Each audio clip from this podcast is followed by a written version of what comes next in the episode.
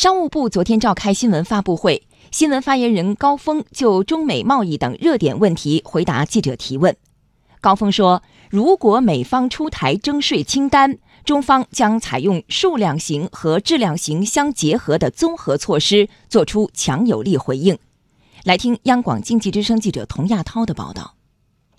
上周，美国公布价值五百亿美元的中国商品征税清单，之后又威胁将制定两千亿美元的征税清单。对此，高峰表示，中方反对这种举着贸易保护主义大棒实施极限施压和讹诈的做法。中方已经做好充分的准备，将综合使用包括数量型工具和质量型工具在内的各种举措，做出强有力的回应，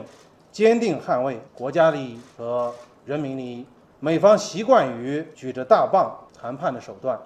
但这对中国不管用。这种失去理性的行为无异于解决问题。高峰说，中方对原产于美国的部分商品加征关税，是对美方单边征税措施的回应，是不得已而为之，符合中国的相关法律和国际法的基本原则。这与我国积极扩大进口并不冲突。中国将继续扩大市场开放，今年十一月将举办首届中国国际进口博览会，让世界各国共享中国机遇，实现。共同发展，希望美方顺应中美两国业界加强合作的呼声，不要错过中国发展的快车。高峰透露，中美双方原定于近期就制造业和服务业进行具体磋商，同时就双边关注的结构性问题进行具体磋商，但是美方反复无常，变本加厉，挑起贸易战，中方不得不做出强有力的回应。高峰再次强调，无论美方态度如何变化。